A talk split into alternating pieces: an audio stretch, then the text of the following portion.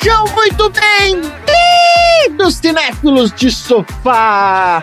Peguem a sua pipoca de micro-ondas e vamos a mais uma sessão aleatória! Neste podcast, a gente sorteia um filme, premia categorias improváveis do cinema e analisamos temas do qual não temos nenhuma qualificação para falar sobre, como os pijamas anti-radiação, doguinhos rabugentos e girafas que passam mais tempo sem água do que os camelos.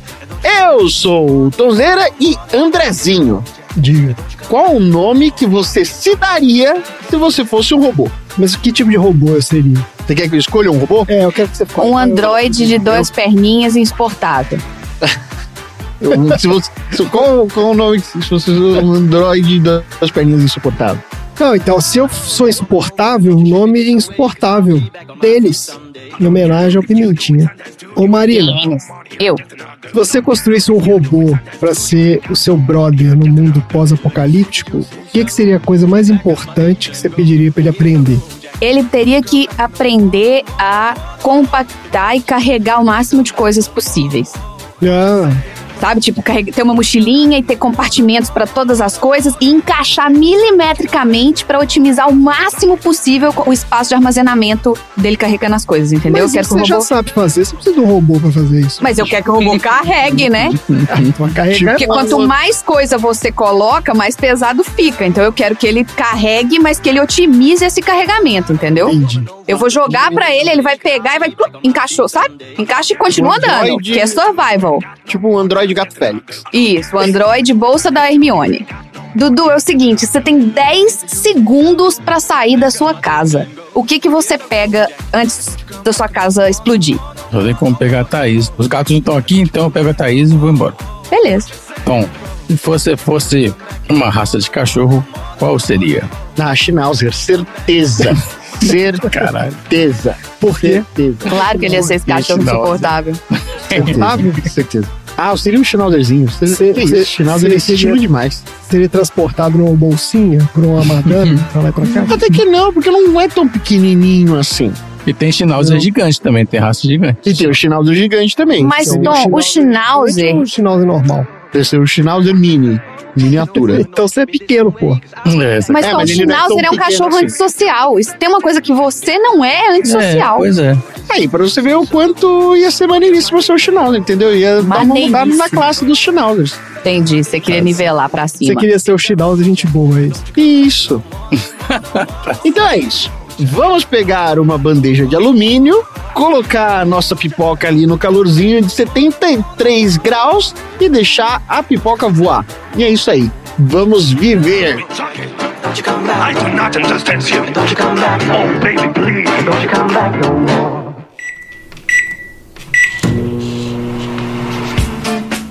Me conte alguma coisa interessante. Essa é uma peça de William Shakespeare sobre amor, decepção e o queijo. O queijo. This is madness. This is. Sessão aleatória. What?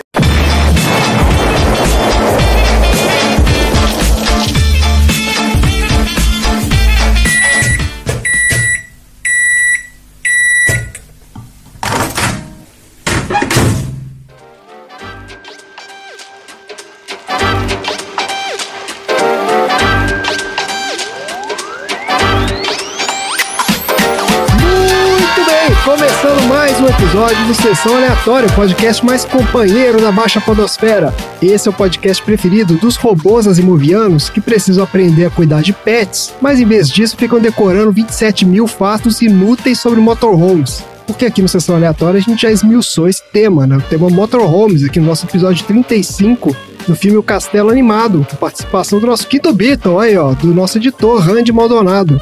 Falamos sobre as leis da robótica do Isaac Asimov no episódio 42 do Robocop e aprendemos por que não devemos fingir que os nossos pets são seres humanos no episódio 43 do Sem Floresta com a maior autoridade da podosfera sobre pets, que é a nossa queridíssima Carol Barros, a Pet Lady. Tá tudo aí nos episódios anteriores do Sessão Aleatória. E antes de começar o episódio, vai aqui o nosso recado manjadaço para você que ainda não conhece. Bem que se você não conhece, não é manjado, né? É novo para você. É um, um recado novo para você. Quem não conhece Sessão Aleatória, o nosso podcast tem duas partes. Na primeira, a gente fala sobre o filme da semana sorteado de uma lista e traz histórias de produção e bastidores. E na segunda parte, a gente fala sobre assuntos aleatórios inspirados pelo filme. Então, se você não viu o filme, ouviu e não gostou, não tem problema, porque o filme é só abertura para a nossa atração principal, que são os assuntos aleatórios. E se você escuta o Sessão Aleatória em um agregador de podcast, você pode usar a nossa marcação de capítulos para ir direto para a parte que te interessa do nosso podcast. Eu podia gravar isso aqui e botar em todo episódio, né? Porque eu falo a mesma coisa sempre. Seria esperto repetindo se você isso. É, fizesse pô, isso. Ah, meu, mas aí perde a espontaneidade Perde da espontaneidade. gravação ao vivo, né? É verdade, porque às vezes muda uma palavrinha ou outra aqui, né? É, fica a gente dá uma customizada. Isso. É, você erra e a gente te zoa. Exato. Exatamente. Nesse aqui eu, não, eu nem mudei nada, eu fiquei com preguiça, não tinha nada do filme pra mudar, não. Então vamos lá, o filme de hoje é Finch, uma ficção científica que fala sobre solidão e amizade em um cenário pós-apocalíptico. E esse filme veio da minha lista, então já sabemos que será um episódio né, dos menos ouvidos aí de sessão aleatória, mas eu vou falar aqui por que, que eu escolhi esse filme, ó. Eu tava vendo da internet um tempo atrás aí, eu vi uma notícia curiosa, que era tipo assim, Tom Hanks dá porrada num fã, um negócio assim. Vocês viram essa história? Não, Não, claro. Então, saiu um vídeo do Tom Hanks dando um esporro num fã. Ele não chegou a bater no fã. Claro que esses caras sempre botam, né, a manchete mais sensacionalista possível. Mas era um videozinho dele andando com a esposa dele, aí vem uns caras tirar foto e tal. Acho que alguém esbarra na esposa dele ou empurra a esposa dele, alguma coisa assim. Ele dá uns esporros no cara e tudo, e todo mundo ficou chocadíssimo com isso. Tive uma época da minha vida que eu ia no cinema todo final de semana, pelo menos uma vez. E sempre tinha o filme do Tom Hanks. Então, assim, era um cara que eu acostumei a ver direto. E faz um tempo já que eu não vejo nenhum filme dele. Aí eu montei uma lista, então, de filmes do Tom Hanks mais recentes, que eu não tinha visto. O que é sempre problemático, porque pode sair qualquer coisa aqui, né? Eu não tinha lido nada sobre esses filmes. Aí eu botei lá o Notícias do Mundo, que é um filme do Paul Greengrass, que é o cara lá do, do Bourne. Tem um outro chamado O Círculo, que é com a Hermione esse filme também, não faço ideia do que seja. Tinha um que era o que eu queria realmente ver, que chama Ponte dos Espiões, que é um filme do Spielberg, acho que é o único filme do Spielberg que eu não vi. Vocês viram esse? não faço não, ideia. também não. Pois é, então, e aí, claro que ele não foi sorteado, né? O que foi sorteado foi esse aqui, Finch, que eu também nunca tinha ouvido falar, não fazia ideia que esse filme existia, mas tava lá. Então era isso, era uma lista de filmes do Tom Hanks que eu nunca tinha visto, agora eu vi mais esse aqui, próximo de completar o meu bingo do Tom Hanks. Bora lá então falar do filme? Bora. Bora lá. Finch é um filme de 2021 dirigido por Miguel Sapotnik, com o roteiro do Craig Luck e Ivor Powell. O filme estrela o Tom Hanks como Finch, o Caleb Landry Jones como Jeff, que é o robô, né? Esse cara fez a captura de movimento e a voz do robô. E o Sheamus como Goodyear, que é o cachorro. E são só esses que estão nos créditos. E é esse o elenco. É isso, esse é o elenco do filme, exatamente. Falando aqui desse diretor, ó, esse Miguel Sapotnik, esse cara é britânico de origem argentina e começou a carreira como artista de storyboard na década de 90. O trabalho mais conhecido dele nessa função lá de storyboard foi o Trainspotting, filme do Danny Boyle, de 96. Depois ele dirigiu vários curtas, videoclipes, não sei até que em 2010 ele dirigiu o primeiro longa para o cinema, que foi Repo Man, Resgate de Órgãos, filme de 2010, filme com Jude Law mas não fez muito sucesso não. Então ele acabou ganhando notoriedade mesmo, foi uns anos depois, nos trabalhos que ele fez pra TV, ó. Ele dirigiu episódios de várias séries de sucesso, ó. True Detective, Awake, Fringe, Mind Games e House, entre outras aqui, na verdade ele fez Olha. várias séries. Mas o grande sucesso da carreira dele foi a direção de dois episódios do Game of Thrones. Ele Olha aí. Os dois últimos Foi dois episódios bons ou dois episódios merdas? não, os que são considerados os melhores da série. Olha cara. aí, Os dois tá bom. últimos episódios da sexta temporada, que foi a Batalha dos Bastardos e o Winter. Ah, sim. E ele ganhou um milhão de prêmios com esse negócio, ganhou Emmy, ganhou uma porrada de prêmios. Depois ele dirigiu outros episódios aqui da última temporada também, que aí né, não vale a pena Aí falar. esmerdalhou, né? É, aí né, não tinha jeito também, o cara só faz o que tá no roteiro. É, e não era culpa dele também, velho. Exato. Aí ele dirigiu também com uns episódios aqui de série da Netflix, não sei o quê. Até que em 2021 ele dirigiu esse Finch. Mas o que realmente botou esse cara no mapa foi esse Game of Thrones aí. Agora, olha só, pra falar do elenco, a gente traz o nosso quadro Viu ou Não Viu, onde a gente comenta sobre os filmes que a gente viu e alguns que a gente nunca nem ouviu falar da galera desse filme. você viu ou não viu? Obviamente, como esse filme só tem o Tom Hanks, né? Então acho que o nosso viu ou não viu tem que ser sobre o Tom Hanks. Eu não vou fazer. Mas o cara do robô não porque- tá em outros filmes? Ah, não sei. Não pesquisei, não. Porque o Tom Hanks também, o problema dele. É A lista do IMDB é também deve ser. gigante. É. É, exato. É um milhão de filmes, né? Esse cara tem uma carreira bem longa aqui, ó. Ele ele despontou nos anos 80 e tá aí até hoje, né? Então, só pra gente citar alguns aqui, ó. Peguei mais ou menos a ordem cronológica aqui. O primeiro filme dele que eu lembro de ter visto foi esse aqui, ó. Um Dia a Casa Cai, de 86. Clássico. Clássico. Muito bom. Começou com tudo. E De verdade, falando os nomes, eu devo ter visto, mas de nome eu não lembro dos filmes. Ó, esse aqui é um que ele aluga uma casa, cai É um casal pedaços, recém. Esse é recém-casados. É, exato. Ele compra a casa, né? Só que a casa tá caindo aos pedaços. Não sei se ele compra ou se ele herda a casa de alguém. Então, Acho um de compram, uma galera que vai lá fazer uns concertos na casa. Só que a galera meio que dá o cano nele e a casa vai literalmente despedaçando. É bem engraçado até. É sessão da tarde, né, gente? Mas o filme que definiu o Tom Hanks nos anos 80 foi, obviamente, Quero Ser Grande, né? De 88. É, esse é o filme que todo mundo lembra aí do Tom Hanks. A cena clássica dele tocando pianinho lá. Depois ele fez aqui, ó, várias comedinhas românticas, é, Sessão da Tarde, não sei o quê, até que ele teve o primeiro grande papel dramático dele em 93, ó, Filadélfia. Foi onde ele ganhou o primeiro Oscar. Eu assisti Filadélfia na escola, sabia? Ah, é? Legal. Assisti Filadélfia na escola. Que bom, cara. É, né? Quando eu tava estudando sobre a. Hum. Eu não sei se é o termo certo, mas. Educação sexual. Não, epidemia de AIDS. É isso. Nos anos 80, anos 90, Não sei essas coisas assim. É melhor. Eu não sei se epidemia é a palavra certa. é. Endemia, se é. algo, Né? É, na época que eles consideraram como epidemia. É. Mas foi aula de história. Não foi nem pra aula de biologia, sei lá, foi aula de história. É, porque não é um filme que fala de AIDS, né? Ele fala sobre. Mas que mostra a situação na época, entendeu? Meio que, tipo assim, preconceito, mostrando o que, que o cara passou. Então, assim. né, é. da população gay e tudo mais. Isso, isso que esse filme Exato. fala. Estamos vendo isso de novo! Exato. Mundo que dá voltas. Nesse momento, E exatamente. volta fazendo as mesmas merdas. As pessoas não têm memória. Gente, o negócio vez aconteceu ainda outro dia, não é nem. idiota, porque É. o negócio tem vacina e os caras não estão aí com essa. Estão aí mais preocupados em culpar gay. Exato. Ó, e depois desse filme, ele teve uma sequência impressionante aqui, ó. Depois veio Forrest Gump, aí ele ganhou outro Oscar. Aí ele atropelou todo mundo. É, aí foi, se atropelou todo mundo. Todo mundo. Aí teve Apollo 13, Toy Story, O Resgate do Soldado Ryan, tudo isso aqui é década de 90 ainda. O cara tava na, no, na crise da onda. Depois, nos anos 2000, veio Náufrago, O Estrada pra Perdição, que é o filme que a gente já falou aqui no Sessão Que já Aleatória. aqui. Episódio 25, ó, pra quem quiser dar uma olhada aí. Prenda-me se for capaz, O Terminal. Gente, tem filme demais. Vou parar por aqui porque, né, chega. né? O cara realmente era um, um monstro aí no, do cinema.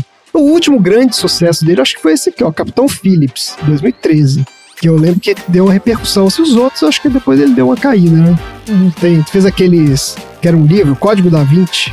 Fez também esse filme. Aí já tava meio que. Nossa, esse filme eu vou te contar. É, aí já tá meio pra baixo. Ele foi pela hype. Sucesso também. É, ele foi pela É, hype. o filme foi Foi sucesso. sucesso? Na época, o livro era um best-seller. É. Ele foi traduzido em, não sei, pra quase todas as línguas. Foi best-seller em um milhão de países. Então, Dan assim, Brown. o filme Dan Brown. estourou. Foi feito na correria, porque precisava ter o filme também pro cara ganhar mais dinheiro ainda. É. Mas não é um filme bom, né? Não, Não, não é. O livro também não é bom, não. Claro que não é. o livro também não é, né? O Riff também não É igual Ó, então agora tem um filme dele aqui que eu duvido que vocês tenham visto, mas que eu vi. Que eu, vou Eu também vi. Você Não também vi, não. viu, né, Dudu? Vi. Eu acho que você viu também. Isso. É um troço inacreditável, é um dos primeiros filmes da carreira dele e chama Labirinto de Emoções. Filme de 82. Vocês lembram desse filme? O Tom Hanks é um menino que conhece um grupo de jogadores de RPG na faculdade e ele meio que se perde no personagem, vai ficando obcecado com o jogo e começa a incorporar o personagem 24 horas por dia. É, rola uma esquizofrenia. Ele foi né? pego pelo método? Ou ao contrário, né? É, não. tipo é- isso. Não, porque o, o filme ele quer dizer que, tipo assim, o jogo era perigosíssimo, entendeu? Era um É, exato. Porque foi. Esse filme é muito maluco. Porque ele foi naquela onda da demonização do RPG que aconteceu no início dos anos 80, né? Quando o DD começou a ganhar popularidade E os pais começaram a ficar apavorados. Tipo assim, É, aqui no tá Brasil a gente jogando pegou essa onda na década de 90, né? Na década de 90. Mas não teve também essa coisa de- da demonização. Teve, parou Unidos, né? tudo. Mas não, aqui parou tudo. A Parou leitura tudo? parou de mexer. É, eu não, eu não achava mais pecinha de miniatura pra pintar. De Olha só, 95 é pra, esquisita essa pra história, velho. 2010 parou tudo aqui no Brasil. Teve gente culpada aí no Espírito Santo, de morte de RPG, teve a menina do Ouro de Ouro Preto, teve um monte de coisa. Ah, então aconteceu, fizeram uma reprise do negócio, porque Não, isso foi teve nos um anos pau quebrou. 80 nos Estados Unidos e, e os caras ficaram apavorados. Tipo, meu filho tá jogando um jogo de magia e demônio e ritual satânico e não sei o quê. E aí fizeram esse filme, que é um filme de baixíssimo orçamento, feito pra TV, tosco demais. E ele é supostamente baseado numa história real. Que depois foi, obviamente, que, né, desmentido. Não tinha nada de história real isso. Só que o que é o mais curioso dessa história é que é um filme sobre os perigos do RPG, não sei o quê, e foi nesse filme que eu conheci o conceito do RPG, porque até então eu não conhecia isso. Eu vi esse filme numa sessão lá de. Não foi sessão da tarde, não, foi à noite, assim, uns, esses filmes que passa depois do, do Super Cine, de madrugada. E eu devia ter uns 11, 12 anos, vi esse filme na TV, né, obviamente, muitos anos depois que ele foi feito. E eu fiquei maluco. Eu falei, eu quero jogar esse negócio. E aí, esse jogo é da hora. E eu, Deu um efeito Streisand. No... deu efeito Strike Efeitos traz, né? Exatamente. absurdo, porque foi nessa época que aí, sei lá, era aniversário, era aniversário, alguma coisa assim, que você vai na livraria, meu pai me levava pra comprar, né, presente de aniversário, ganhar livro sempre. E eu vi lá um GURPS, e eu comprei o GURPS, e foi aí que a gente começou a jogar, né, Dudu? Exatamente. Olha, foi, o gatilho primeiro- foi esse filme, cara. Mas Exatamente. depois você falou desse filme, eu vi depois. É, depois você- acho que eu te falei desse filme, né? E você É. acabou vendo também. Tá bom, gente, ó, então é isso aí. Vamos lá, vamos falar da sinopse do IMDB do Finch. Ó, Finch, o único sobrevivente do apocalipse em San Luís, constrói um robô pro seu cão. Eles viajam pro oeste para escapar do tempo severo. O robô aprende com Finch. Olha só o IMDB. Cara, fez três frases. acabei de assistir esse filme. Eu assisti na velocidade de 1.5 pra dar tempo e deu é isso mesmo. Nossa senhora. Olha aí o comprometimento das pessoas. Não tava, Oh. tava muito agarrado hoje. Difícil demais, né, cara? Esse final de semana foi muita coisa, muito evento. Então vamos lá, vou fazer minha sinopse aqui do filme. ó.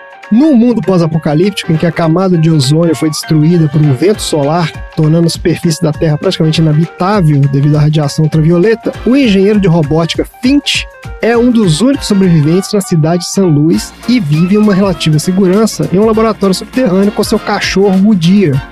Daí, sofrendo de envenenamento por radiação, né, devido às viagens que ele faz à superfície para obter comida e mantimentos, o Finch sabe que tem pouco tempo de vida e constrói um robô humanoide extremamente avançado para fazer companhia ao Goodyear depois da sua morte. Mas os planos do Finch mudam quando ele descobre que uma tempestade gigantesca está se aproximando de San Luís e que será impossível sobreviver a ela.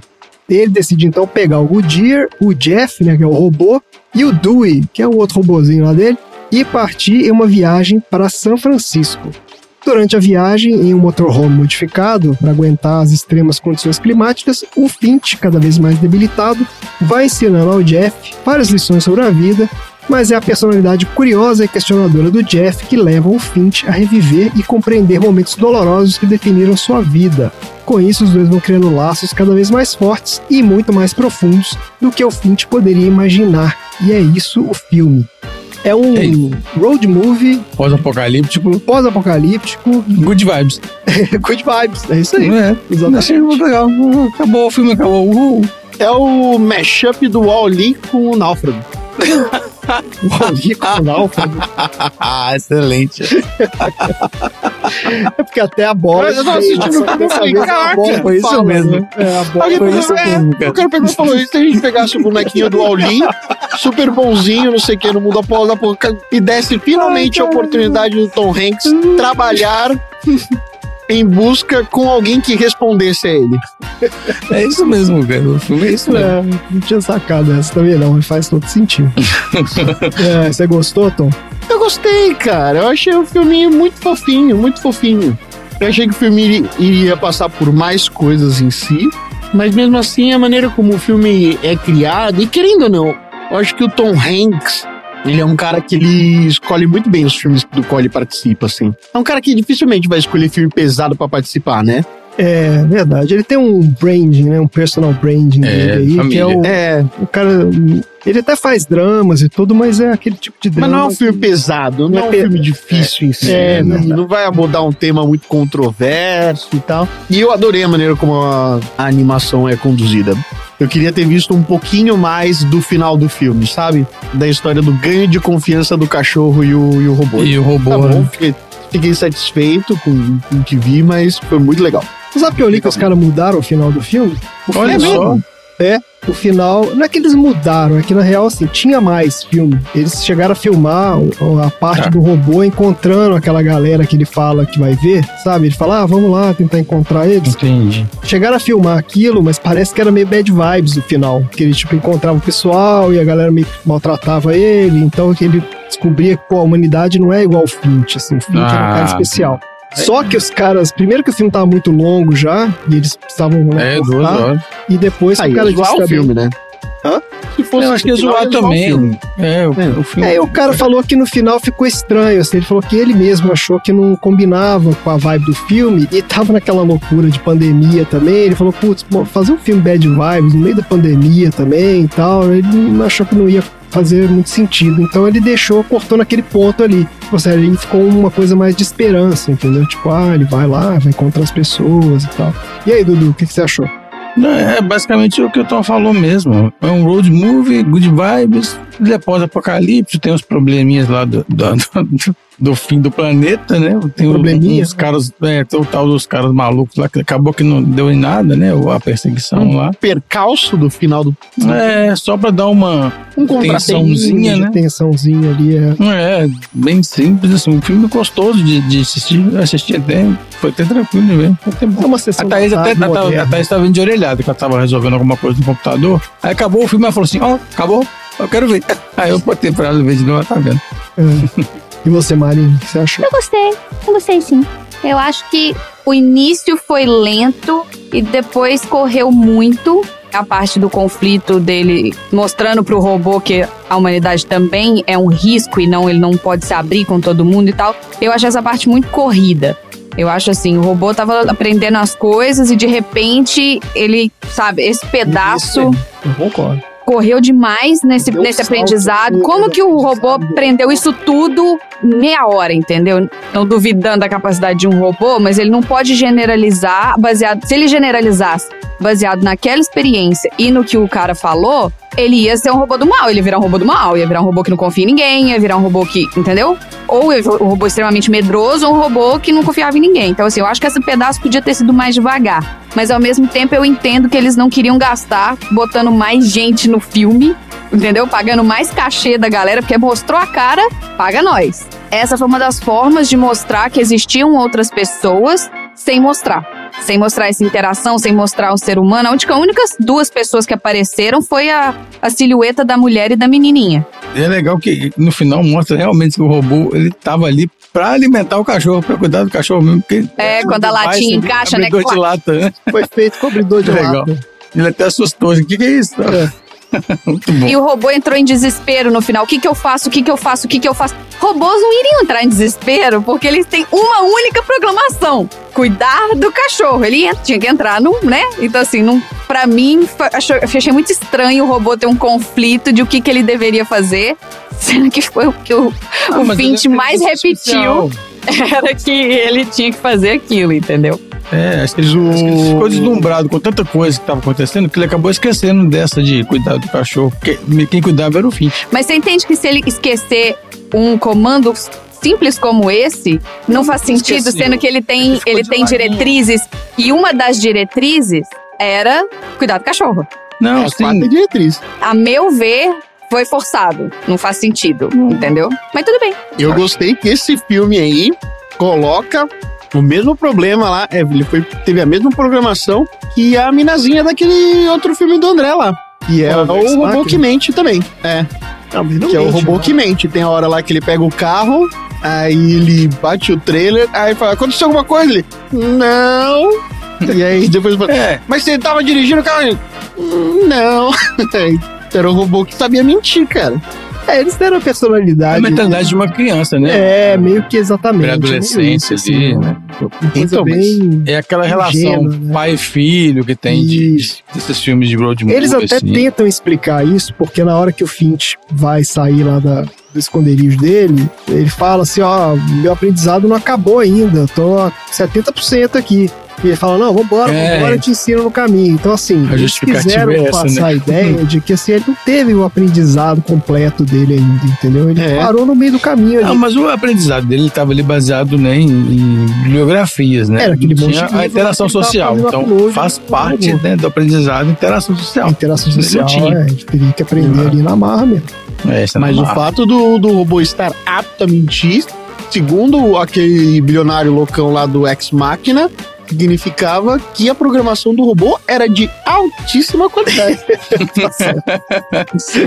Tá ótimo, gente. Aí, ó, fica aí um bom filme, uma boa recomendação para uma sessão da tarde, uma tarde chuvosa. É um bom filme para você assistir. Vamos falar então dos bastidores desse filme.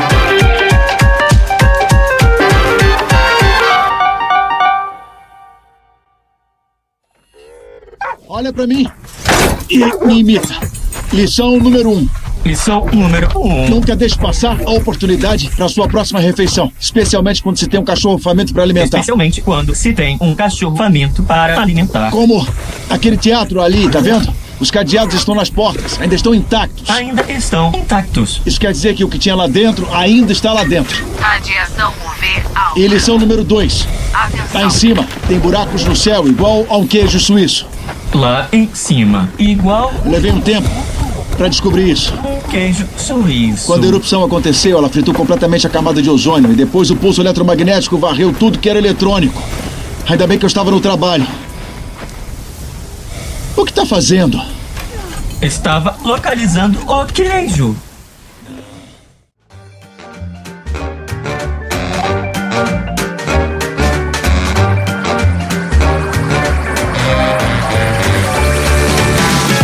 Aqui ó, histórias de bastidores e produção. Vou contar de onde vem o Finch. Essa história começou muitos anos antes. Esse filme foi lançado em 2021, né? Recente, mas a história começou muito antes, com o Craig Luck, que é um dos roteiristas aí do filme. Ele estava se formando na faculdade de cinema e ele escreveu a primeira versão desse roteiro como projeto final do curso dele. Era um roteiro para um curta e ele tinha bolado uma história sobre o último sobrevivente na Terra depois de um vento solar devastador. Daí ele se formou, só que ele gostou muito da história e ele ficou dois anos tentando conseguir financiamentos para fazer o curta. Ele achava que se ele fizesse esse curta, né, ele ia ter. Ele queria basicamente fazer um portfólio para ele, queria mostrar esse curta e falar assim: ó, eu sei fazer filme, me contrata aí que eu quero trabalhar com cinema. E ele conta que ficou mandando um milhão de e-mails para um monte de produtora, não sei o que, procurando, né, uma galera para trabalhar com ele. Um monte de gente respondia para ele falando que adorou o roteiro, mas que queria fazer um longa-metragem. Falava pra ele, pô, por que você, em vez de fazer um curto, não vamos fazer logo um longa aqui? E ele começou a achar estranho que várias produtoras, inclusive, falavam o seguinte: ó, tudo bem, eu topo financiar o seu curta se você vender os direitos do longa pra mim. E falou que depois que ele recebeu umas três, quatro respostas dessas, ele falou, pô, tem alguma coisa aqui, né? Com a pulga atrás da orelha. Tipo assim, eu não vou entregar isso aqui na mão de qualquer um pra fazer. Então, se é pra fazer um longa, eu mesmo vou fazer. Só que ele não tinha nenhuma ideia de como transformar a história num longa-metragem. A história era muito simples. A história, inclusive, a original, acabava na hora que ele sai do abrigo. Era ele ali dentro com os robôs, não sei o que, e saía e acabava a história. Daí, um tempo depois, ele conheceu esse cara chamado Ivor Powell, que é o co-roteirista do filme. Esse cara é um veterano da indústria e é um cara muito experiente no gênero de ficção científica. Esse cara trabalhou no Alien e no Blade Runner, pra vocês terem uma ideia. É um velhão mesmo, o cara já é né, veterano. E foi esse cara que ajudou ele a transformar a história do curta num longa-metragem. Então eles ficaram anos trabalhando nisso. E o resultado foi um roteiro chamado BIOS, que eles finalizaram em 2017.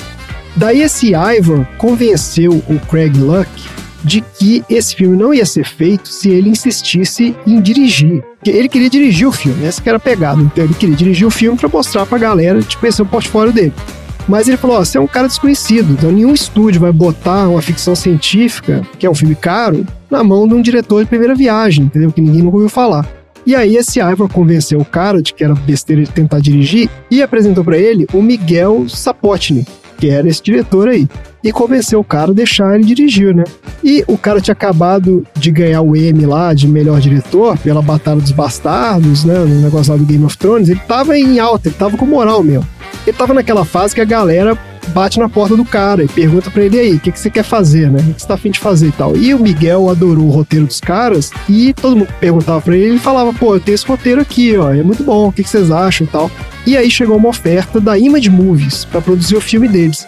Essa Image Movies é a produtora do Robert Zemeckis. Lembra desse cara? A gente falou desse cara em algum. Onde que a gente falou dele? Ah, a gente Deus, falou só dele. falou do cara. É, a gente falou, falou do cara dele três vezes seguidas. no De Volta pro Futuro. Ele é o diretor de todos aqueles De Ah. Volta pro Futuro que a gente fez. Ah, eu não decoro essas coisas, não, gente. Eu, é você pra isso que o André tá aqui, pra lembrar a gente das E coisas. do Forrest Gump também. Exatamente, aí qual que é a história? Ele também dirigiu Forrest Gump e dirigiu o Náufrago. que Ah, olha a brotheragem aí. Protagonizados por quem? Né? E foi aí que o Tom Hanks entrou na história. O Robert Zemeckis lá entregou o roteiro pra ele e falou: e aí, que você acha de fazer? E aí o cara adorou e tal, e tava dentro. Daí eles começaram a produção do filme e as filmagens aconteceram entre fevereiro e maio de 2019. O filme tinha previsão de estreia nos cinemas em outubro de 2020. Mas, o que, que aconteceu? A gente tava no auge da pandemia, minha gente. Então a distribuidora, que era a Universal, né, não a igreja, né, o estúdio, decidiu adiar o lançamento. Primeiro eles adiaram para abril de 2021, depois para agosto de 2021. Mas acabaram desistindo de lançar no cinema. Quer saber? Tá muito complicado esse negócio. E a Apple, nessa época, tava entrando na guerra dos streamings lá, né? Tava precisando fazer catálogo lá pro streaming deles. Então ela fez uma proposta, né? ficou sabendo que a Universal não estava mais afim de distribuir o filme, a Apple foi lá e comprou o direito de distribuição.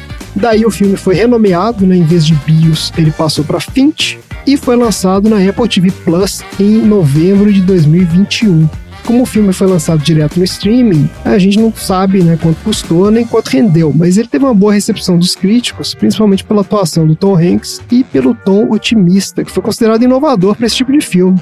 E uma outra coisa curiosa aqui, ó. Como ele não saiu no cinema, ele não concorreu a nenhuma grande premiação da indústria. Né? Esses Oscar, BAFTA, né, Cannes, esses negócios todos, o, o filme tem que estrear no cinema. Né? Aqui, como não estreou, então não teve nada disso. Mas aí eu vi aqui no. Achei interessante aqui no MDP que ele ganhou dois prêmios. Ó. Um, ele ganhou o prêmio de melhor personagem animado em um filme fotorrealista. Deus, Tá específico, um hein? É, então. Isso aqui, ó. Já ganhou. Quase. Eu que Né? queria essa categoria. Prêmio de pisou com o pé direito e levantou o dedo mindinho. Exatamente. Esse filme ele ganhou do Visual Effects Society Awards, que é um prêmio lá da galera de efeitos visuais. mano. É muito específico mesmo. Só que ele ganhou outro prêmio muito melhor do que esse. Ele ganhou o prêmio de Best Buddy Picture, que é. Como é que traduz isso? Melhor filme de, de companheiro? De, de amizade, né? Sei De lá. camaradagem. Camaradagem. Camaradagem. E aí, quem que deu esse prêmio, em que premiação que foi? Foi no AARP Movies for Grown-Ups Award. Deus. ok. Essa. Né? A gente não tem o troféu aleatório, cada um dá o troféu, cada instituição isso dá o próprio troféu. É um troféu aleatório da vida real. Aí eu fui ver É, que diabo de prêmio que é esse, né? Esse é um prêmio concedido anualmente pela AARP para filmes para adultos, né? Chama Grown Up Movie Awards. E é exatamente assim que eles Mas falam. o que, que é a ARP? Tem Ah, eu tava esperando alguém fazer essa pergunta. A AARP. é a associação. Levantou pra alguém fazer essa pergunta. Tava na É. cara. É Exatamente. isso aí. Essa é a American Association of Retired Persons. É a Ah, ótimo, Associação dos maravilhoso. aposentados, cara. Maravilhoso, cara. Ai, Deus. ok, né? Então, ele realmente é o filme favorito dos Conquistou o filme dos velhinhos, né? Um velhinho andando com um cachorro e um robô. É. Maravilhoso. É o sonho de, to- é o sonho de todo aposentado, né? Exatamente. Eu vou começar agora a fazer aqui. Eu Você vai procurar troféus aleatórios pelo mundo. vou começar a procurar troféus. Premiações, né? Premiações maravilhosas aqui pra gente incorporar. Isso, Maravilha. gente, isso valida o troféu aleatório. Vocês não têm noção disso, porque Verdade. o troféu aleatório tem tanta legitimidade quanto esse troço aí. Entendeu? É isso. Então, já que né, tá provado aí que o troféu aleatório é um prêmio de alta categoria aí do cinema mundial, bora então pro troféu aleatório. Bora pro Bora. troféu.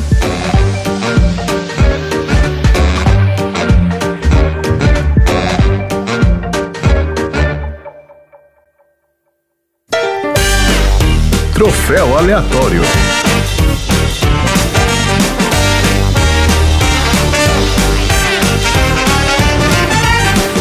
Lá então. Quem quer fazer hoje? Dudu, fala aí pro nosso ouvinte o que é ganhar um troféu aleatório.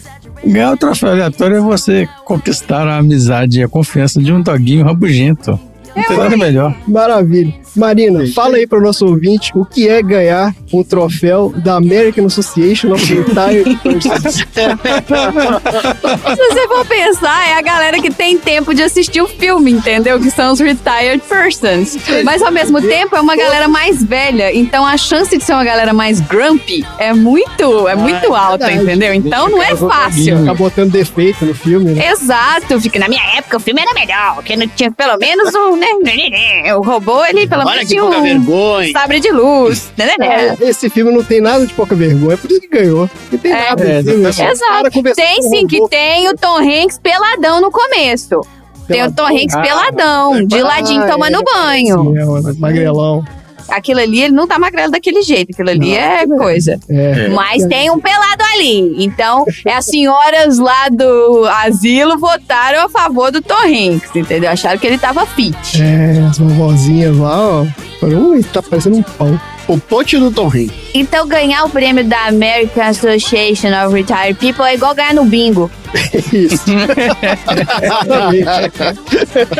O prêmio deve ser assim também, né? Um frangão. Cara, Fragaçado. padaria, é. Isso. Aqui não tem frango de padaria, não. É, é um balde de coxinhas fritas. Balde de fried chicken. De No Buffalo Wings, né? Buffalo Wings, é. Buffalo Wings. Isso aí. É igual comprar uma medalhinha de Nossa Senhora em promoção no programa de religioso que passa na TV à tarde, sabe? Abençoada. Gente, pelo É. amor de Deus, vamos parar com essas zoadas. Ah, é. Tá too much. Vamos lá, então. Troféus aleatórios. Never too much. Never too much. Troféus aleatórios para o Fint. Vamos lá, Dudu. Qual é o troféu aleatório aí pro Fint? No troféu parada obrigatória é o rolezinho no cinema que eles fizeram ali. Só pra pra pipoca na tampa do, de lá de lixo. Foi muito aleatório. O cara depois fala que o filme tava muito longo. Ele... É, pois é. é. Pô, corta. que será, né? Tinha nada no cinema, achou uma pipoca de 200 anos e ficou lá estourando os mídias. Vamos lá, Tom. Qual é o troféu aleatório aí do filme? O meu troféu de melhor coreografia, um troféu ok, vai pro Jeff. Porque o Jeff se inspirou na dancinha da Marina. Ah, meu Deus. pra fazer para fazer uma ele sempre fazia uma dancinha toda vez que ele tava que ele, que ele fazia alguma coisa que ele aprendia toda vez que ele aprendia alguma coisa de dança ele fazia assim ele fazia dancinha da Marina E você, Marina, qual é o seu troféu aleatório para o Fint? O meu troféu aleatório é o troféu Menino, vai lá e pede benção pra sua avó, pelo amor de Deus. Que vai pro Fint tentando fazer com que o cachorro entregue a bola pro robô. Que o, o cachorro, né, volta, passa direto pelo robô e o Fint olha com aquela cara de não é pra mim que você tem que entregar, é pro robô. Vai lá, pede benção pra sua avó, meu filho, você acabou de chegar. Ela só quer ouvir isso, tá tudo certo. Então, meu troféu vai pro Fint, tentando fazer com que o cachorro goste do robô, mas o cachorro, assim como uma- toda criança mimada que não, né, que não convive com a tia Cotinha, e a mãe quer que vá lá e pede benção pra tia Cotinha, aquela Isso era uma desconhecida. coisa muito chata, né? Você chegava Era. na casa do desconhecido e... Nossa, Aí tinha que cumprimentar as pessoas. Ah, Aí quando pedia pra abraçar a gente, eu tinha horror de abraçar a gente conhecia. Beijar a mão das, das senhoras. Nossa, beijar a mão. Ah, não. beijar a mão do idoso é uma parada muito esquisita né É, não. Isso é terrível. Confortável. agressivo. Beijar a mão de outras pessoas. É, agressivo, agressivo. Ai, Porque hoje em dia, eu não sou, eu não me considero uma idosa ainda, mas se alguém vier beijar minha mão, eu tiro antes, sabe? Eu dou É. aquela. "Uh", É, é. ah, tá maluco. Ainda mais em épocas de pandemia e monkeypox. Ó, eu vou fazer aqui o meu. Vou dar aqui o meu troféu, troféu alerta inútil, que vai pro sistema de alerta do Fint. Isso me incomodou demais no filme, porque logo no início do filme, o troço começa a pitar lá, tipo, tempestade, tempestade, e ele olha pra frente, a tempestade já tá lá, tá chegando já. Tá na frente dele. Ele olha pra frente, ele vê a tempestade Não, chegando. é- Tem, tipo, Ele tem uma 30 coisa que chama olhos, né? Deve ser o, Exato, esse o alerta alcance só, do radar dele, ué. só serve se você tiver de costas. Se você tiver de costas. É, o problema é que essas tempestades, elas andavam rápido demais, né? Você via que na hora que ele, ele não conseguia... de alerta nem serve É. nada. Isso que é. É, Quem é que vai entregar esses troféus aleatórios hoje? Cachorro trazendo bolinhas na boca. Cachorro trazendo bolinha, vai trazer um troféu aleatório na boca. Na dele. boca. Eu achei que seria o Dewey. Coitado do Dewey. É, eu ia Só falar pra morrer. Ah, o Dewey. Pra causar um, um drama. Chateado. Chateado, pois é. Dewey era tava ali só pra morrer o personagem. Eu acho que esse troféu pode ser entregue também por aposentados americanos.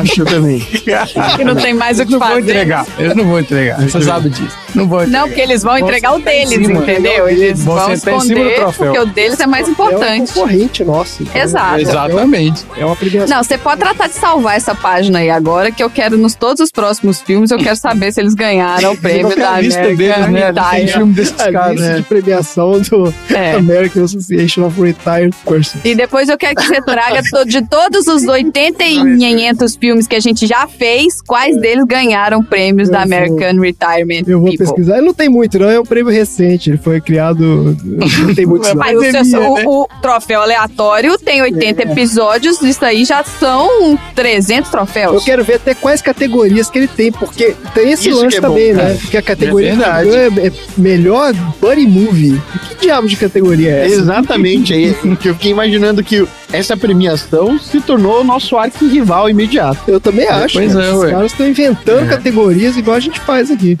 Beleza, gente. Tá aí, entregues os troféus aleatórios. Temos um arco inimigo. Temos algum recado, Marina?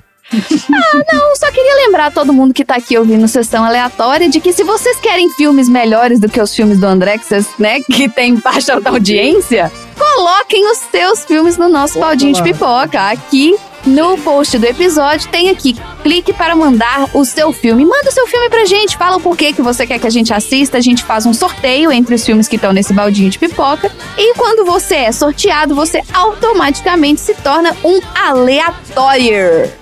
Que é a nossa Os os fanbase. Será que os, os idosos são os idosers? Aqui do American Retire. São os retires? É. É. A fanbase. Pô, cara. Tem que, botar- tem que espionar esse povo aí. Tem que investigar isso aí. Tá ótimo. Beleza, então, minha gente. Vamos lá para os assuntos aleatórios da semana.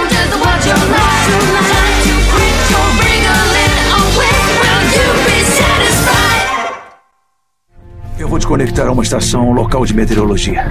Me avise quando concluir. Conectado. Preciso que use os dados para fazer uma previsão.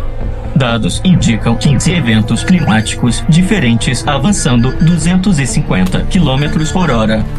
Dados atuais preveem que esses eventos passarão por esta localização nas próximas 24 horas. Quanto tempo vão durar? Probabilidade desses eventos combinados criarem uma super tempestade é de 1.00452. Não, não, não, não, não. Eu preciso, eu preciso saber quanto tempo vai durar. 40 dias aproximadamente.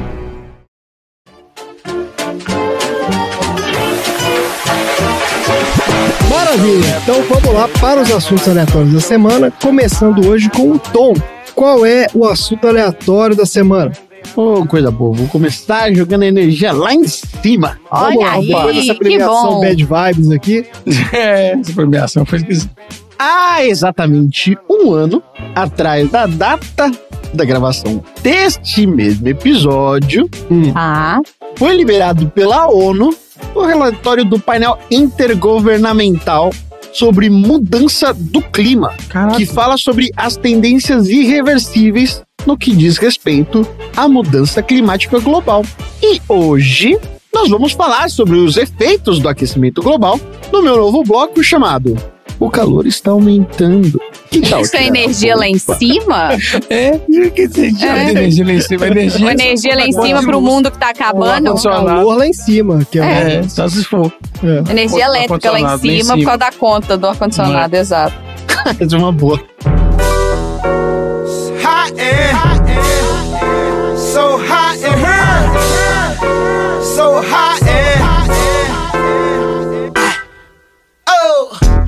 Rescue efforts are underway in Tennessee A to previsão é que as chuvas apareçam durante esta semana em todas levels as will regiões. rise and come to the level of the Statue of Liberty's elbow. Então a gente só tem a perder com a destruição ambiental e o aquecimento que isso causa.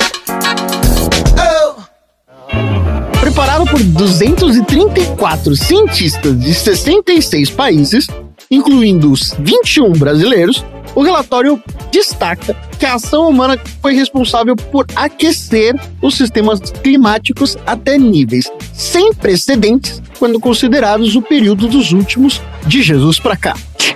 A temperatura da superfície global aumentou o ritmo mais acelerado desde 1960 do que em qualquer outro período, considerando blocos de 50 a 50 anos nesse último período de 2 mil anos por completos. Dando exemplo, o relatório mostra que as temperaturas durante a década mais recente, de 2011 a 2020, excederam aquelas do período mais quente de vários séculos há cerca de 6.500 anos. Hoje, a Terra retém muito mais calor do que é saudável ou necessário.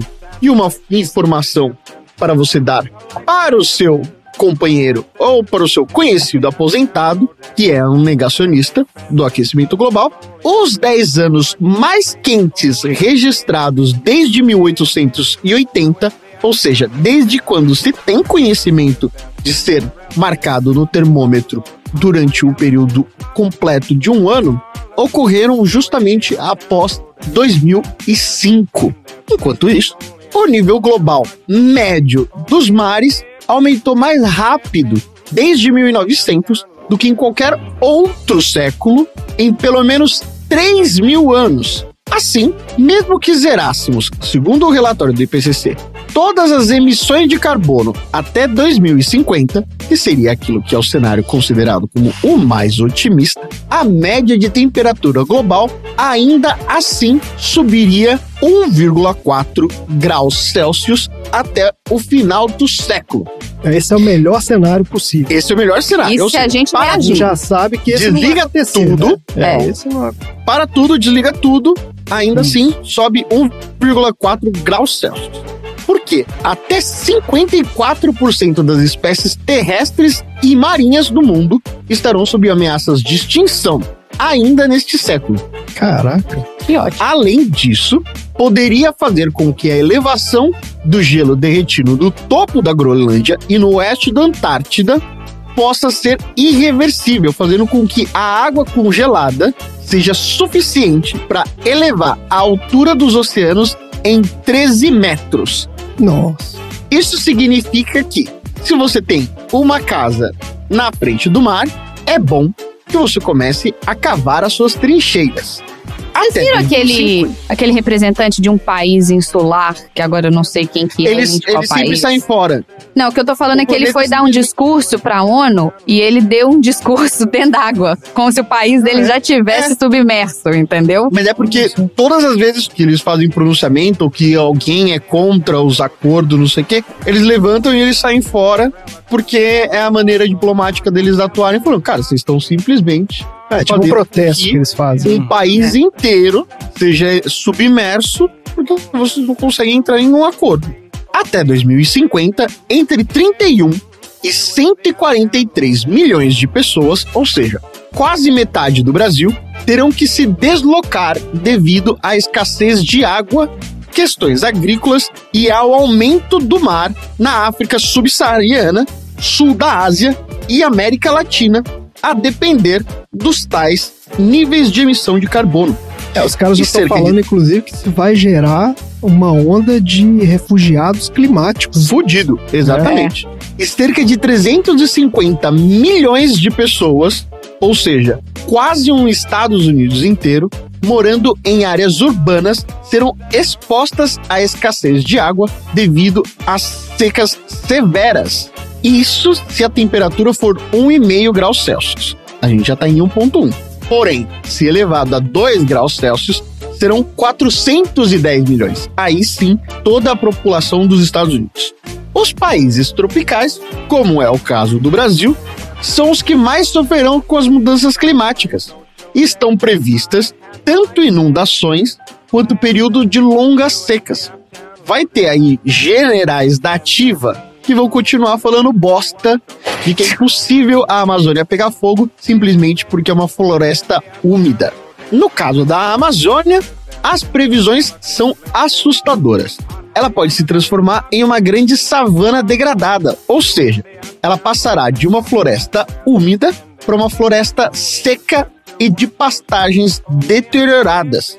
O IPCC também indica que o centro do Brasil, o grande local do agronegócio e as porções sul e leste da Amazônia vão se tornar regiões ainda mais secas, com uma redução de 10 a 20% na quantidade de chuvas.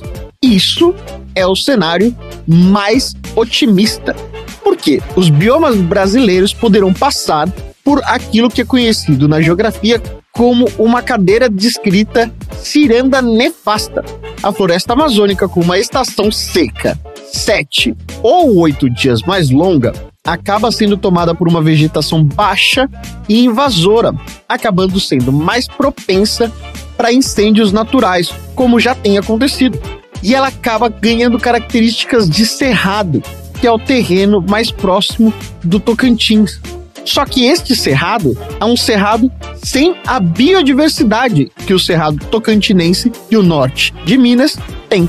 Falando nisso, o cerrado acabaria se tornando uma caatinga semiárida e a caatinga virando um simples deserto. No sul do país, que vai ficar acabando mais quente, a Mata Atlântica avança nos pampas e nas coníferas, como pinheiros e araucárias, presentes de Paraná para baixo. Conforme o clima típico de cada região muda, os ecossistemas acabam fazendo com que grupos e assentamentos se desloquem para lugares em que as condições de temperatura e umidade acabem se tornando mais adequadas para sua existência ou até mesmo desaparecerem.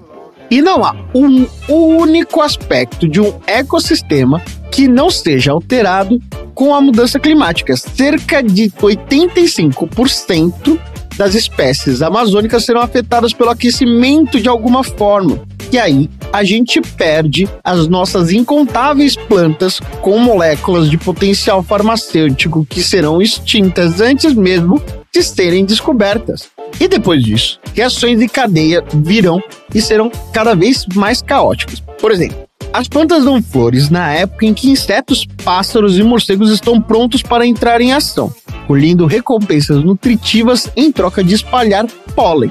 Inclusive, foi daquela vez que o morcego que entrou em casa que eu descobri que o morcego faz a polinização vigia noturno enquanto a abelha faz de manhã. Uhum. O calendário da vegetação depende de gatilhos como a temperatura e o regime de chuvas. Se alterados esses parâmetros, os angiopermas acabam perdendo a sincronia com seus polinizadores, ou seja, as plantas vão estar prontas para se reproduzirem, mas os animais não, e vice-versa. Com menos polinização, existem menos frutas e flores na floresta. Com menos frutas, cai a população de animais que costuma comê-las. Tem animais para picar, o excedente de mosquito vai para as regiões urbanas. E aí, a gente tem ainda mais o crescimento dos mosquitos da dengue, a zika e a chikungunya. E acontece que esses são só três de uma das mais de 200 tipos diferentes de insetos que transmitem doenças da mesma espécie. E 40 delas chegam a atingir diretamente os humanos. E as pessoas mais frágeis, nesse caso, acabam se tornando os bebês. Em um outro estudo, cerca de 300 mil bebês nascidos entre 2006 e 2017, em 47 municípios do Amazonas, as mulheres de comunidades ribeirinhas enfrentaram secas ou enchentes durante a gravidez, acabaram tendo partos prematuros e os bebês nasceram abaixo do peso. Tudo isso como um reflexo onde as colheitas de subsistência acabaram sendo afetadas por eventos climáticos extremos e mudanças no regime de chuva, fazendo com que os bebês ficassem desnutridos. Além disso, as queimadas acabaram emitindo e emitem até hoje um material particulado, um tipo de fuligem do tipo mais perigoso para o sistema respiratório dos adultos, imagine só dos bebês. Assim como as cheias nos rios também acaba aumentando a taxa de reprodução dos mosquitos e também a transmissão da malária e das arboviroses, que são estas doenças transmitidas pelos mosquitos da dengue. Por isso, em conclusão a esse grande episódio de hoje, é fundamental que a gente tire os negacionistas de qualquer fonte de poder. E aí, encerrou? Ah, e esse foi o meu assunto aleatório. Ah, perfeito.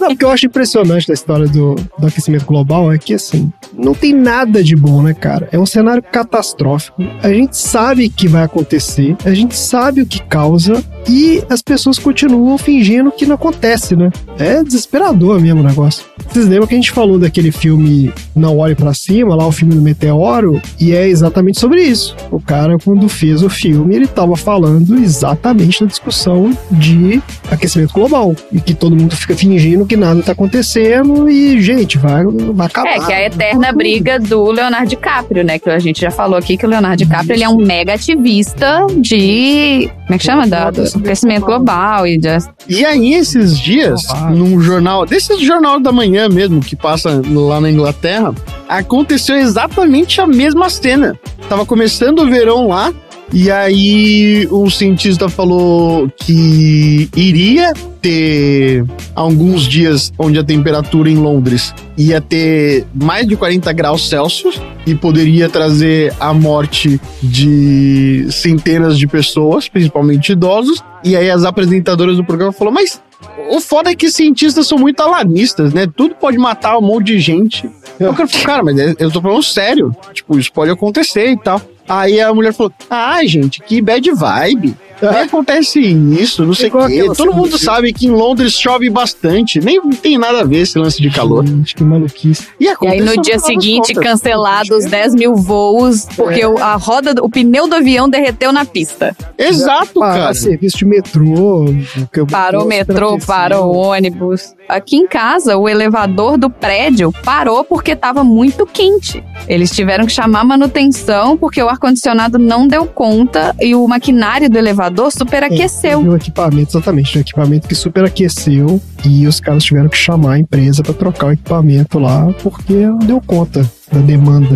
E o elevador parou, gente. Não parou, era tipo meio-dia. Ele parou, era nove e meia da noite. O São Paulo, que há 50 anos atrás era conhecido como a terra da garoa, hoje nem garoa mais. Hoje a garoa tá em Curitiba. Ah, e a gente chegou a viver aí recentemente. Quanto que foi que teve aquela crise hídrica em São Paulo, que a gente ficou um ano aí fazendo Ah, direto. racionamento? De, continua isso? Direto. Tem lugares na Zona Leste que o racionamento ainda existe. Das É, do 9 horas da noite reservatório, até né? 6 horas da manhã. E os caras É. todo dia ficavam divulgando. Hoje o reservatório. Exatamente, o nível. Cresceu não sei quantos centímetros. Ai, meu Deus do céu, o reservatório aí. Tá uma loucura, né, cara? É, Tem a ver, tá tudo conectado aí, ó. Tá ótimo, fica aí o alerta. Tom, só É ótimo, eu não diria seu- que tá, não, mas tá tudo péssimo, bem. Tá péssimo, mas tá ótimo o assunto. O assunto tá ótimo. Só pra terminar aqui num tom mais leve, então, em sua homenagem, então, eu sei que você gosta muito dessa série, então eu vou te dar uma boa notícia aqui, ó. No prêmio lá dos aposentados, Ela vem. o, o prêmio de melhor série de TV foi pro Ted Laço. Olha aqui. Best Olha aí, como- pelo sindicato lá do. a- Como é que é? Os velhinhos à toa. É o, a Associação dos Aposentados dos Estados Unidos elegeu Ted Lasso a melhor série de TV em sua homenagem. Então, Do idoso tá sentimental demais, né? isso, eles gostam. E pro André, que adora bilionários, misturando bilionários com aquecimento global, só pra você saber, André, tá rolando uma caça ao tesouro bancada por milionários na Groenlândia. Por causa do derretimento, né, das calotas polares, eles lançaram alguns concursos onde se as pessoas acharem alguma, é, algum fóssil, alguma coisa assim, eles vão dar muito dinheiro. Então os bilionários estão fazendo um, não Hunger Games, né, não Squid Game, mas com a galera, pra galera ir lá achar coisas que vão aparecer, né, com as geleiras se derretendo. Mais uma contribuição dessa raça miserável aí pro fim da Terra. Tá ótimo, gente. Bora lá então pro próximo assunto aleatório.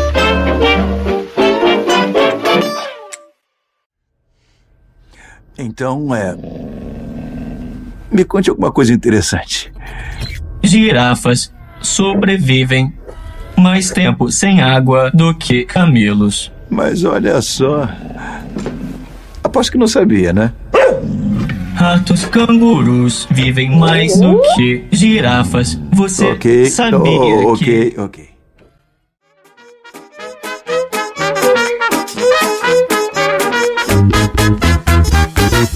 Vamos lá, Dudu. Qual é o assunto aleatório da semana?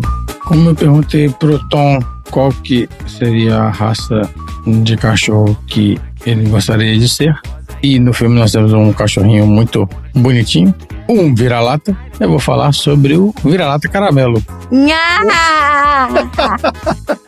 Um dos símbolos nacionais mais Sim, poderosos. tinha que estar na nota de dinheiro, inclusive, o vira-lata caramelo. É isso aí. Professor Dudu ensina. O mundo animal. Mas primeiro vamos falar do que, que é um vira-lata. Essa palavra surgiu de maneira pejorativa para denominar os cachorros de rua do país. Mas com o tempo, né, o termo ganhou outras proporções. Com o passar dos anos, a gente passou a, se refe- a referir os vira-latas a qualquer cão sem raça definida ou raça pura. Aqueles que não seguem as normas de raças de instituições como a Confederação Brasileira de Sinofilia, a Federação Sinológica Internacional ou a American Kennel Club, que é um dos maiores e mais antigos clubes de registro genealógico de cachorros de raça pura dos Estados Unidos. Entretanto, a nomenclatura correta para se referir a estes cães seria sem raça definida, ou É o SRD. SRD, é isso aí. As minhas meninas são SRD. Eu lembro quando eu É vi mesmo? a carteirinha de vacinação delas no- quando elas O vieram. André ficou meio ofendido. Ah, eu não entendi o que, Não, que era. tem- Tava escrito cara. SRD. Eu falei, ah, que, que raça é essa aqui? Eu não conheço isso. Por isso que eu fui entender. Que raça é essa? Raça definida. Então, aqui, ó, quando a gente fala que o cachorro não tem pedigree, significa que ele não é de raça pura e não possui um documento específico. O pedigree nada mais é que o registro genealógico de um cachorro de raça pura. Portanto, para ser considerado um cão de pedigree, ele deve ser necessariamente fruto do cruzamento de dois cachorros que já possuam um pedigree atestado por um canil filiado à Confederação Brasileira de Sinofilia. O tutor de um cachorro com pedigree recebe um documento em que constam informações como seu nome, a raça, o nome do criador, o nome do canil, o nome dos pais, a data de nascimento e a informação sobre a árvore genealógica até a terceira geração. Quando você fala isso, sabe o que, que eu penso? Eu penso na galera que fica chamando o povo de família real do Brasil, sabe? É, tipo isso. Os caras estão lá se certificando até hoje, isso né? Cruzando os filhos lá.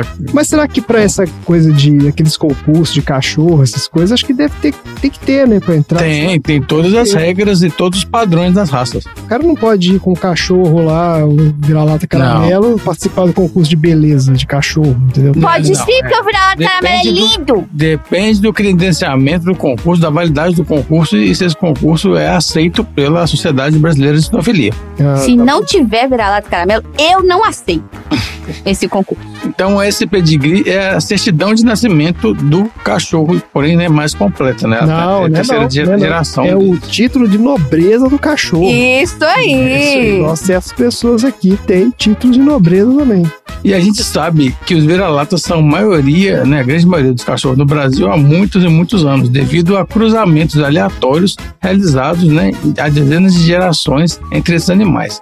E foi justamente isso que mostrou o Pet Censo de 2020, Não, pet senso. realizado Realizado pela Pet Lady. Não foi não, foi Pet realizado Lady pela empresa. Dog Hero. E segundo esse levantamento, os cachorros sem raça definida são os mais populares do país. Representam 32% dos- do total de cachorros do Brasil. Para você ter uma ideia, hein, o segundo lugar, né, em seguida vem o Shih Tzu com 12%, Beijo, o. Yorkshire Terrier com 6%, o Poodle com 5% e o Bulldog francês com 3%. O Drogo Lhasa, Ele é Não, maltês. o Drogo é um maltês. maltês. É, maltese eu vejo muito. Eu conheço vários malteses. Você conhece só o Drogo? Você não sabe quantos cachorros eu conheço, pô.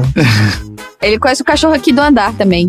Eu mas independente disso, ó, a gente reco- não, o, legal seria recomendar a prática de adoção de cachorros. né? É, claro. Não comprem cachorro. Comprando Porque cachorro, tem um excesso né, desses animais abandonados aí nas ruas, né? Cães e Fora gatos. que tem um problema também, é que diz que esses cachorros de raça, eles têm vários problemas genéticos também, né? Eles são mais frágeis, não tem isso? Sim. Toda vez que você vai fazer cruzamentos com consanguinidade, você Né? vai ter problemas genéticos nas Beijo, família real. É isso o aí. Catra falando. É, né? Olha só. E, e também, tipo usando. lembrando, lembrando Ah, que, né, fala. quando você tá falando de. Existem cachorros que as pessoas querem comprar porque acham um cachorro, uma raça bonitinha, super legal, mas que não são cachorros do clima do Brasil. Ah, ainda tem Ah, isso? tem isso também. né? Entendeu? A galera comprar tendo aqueles bulldogs gigantes. Husky siberiano, aquele bulldog, gente, que é cachorro cheio de dobra. Você tem que ficar com o ar-condicionado em cima do cachorro, porque assa, o cachorro assa todo. Tosar o cachorro, tirar o pelo do cachorro não é saudável pro cachorro, senão ele não teria pelo. E isso até atrapalha até a regulação do cachorro. Então é melhor que ele esteja pelo no lugar Errado. quente do que ele não ter pelo no lugar quente. Fica a dica aí. Vamos lá. Bom, É isso aí. nos últimos anos, né, graças à internet e seus memes nas redes sociais, o orgulho dos vira-latas ganhou força representado pelo vira-lata caramelo, um animal bastante comum e, facilmente visto em praticamente todo o Brasil. Mas se o vira-lata caramelo ele é fruto de cruzamentos aleatórios, como é que pode aparecer tanto vira-lata caramelo? Ele é mais Calma. resistente. Ah, não. tem o episódio do, do Atila e Amarino. Mas calma. Ah, é? Olha aí. A domesticação de cachorros vem de longa data e sempre houve muita polêmica sobre a origem desse animal. E que se pode afirmar que cachorros e lobos têm muitas semelhanças genéticas e que ambos têm um ancestral comum. Com a domesticação surgiram diferentes raças, criadas a partir do cruzamento de diferentes espécies, o que passou a influenciar também no tamanho e nas cores de cada animal. E aí diferentes criadores de todo mundo passaram a selecionar as raças com características específicas, como focinho mais achatado ou pelo mais longo. No entanto, quando não tem uma seleção humana, ou seja, quando nós não influenciamos no cruzamento dos cachorros, eles se relacionam livremente, o que predominam os seus descendentes e as características genéticas mais fortes, como cabeça mais arredondada, porte médio, pelo mais curto e as cores preta ou caramelo.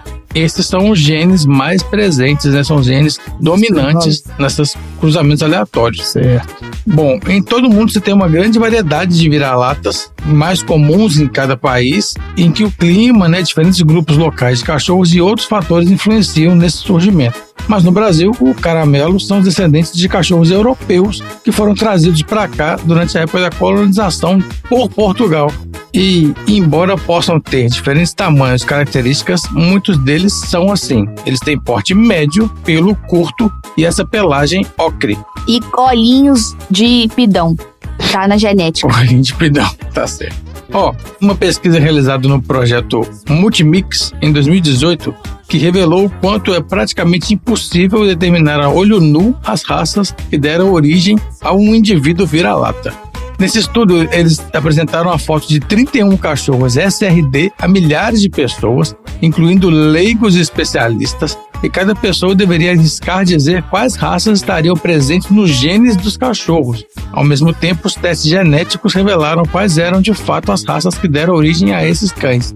Os resultados surpreenderam até mesmo os pesquisadores, que apenas 25% dos participantes conseguiram citar raças com alguma precisão. É igual eu fazendo teste de DNA e deu que eu tenho 10% africano. Sou Não, 10% tá. africano e 80% português. Ou seja, Brasil, né?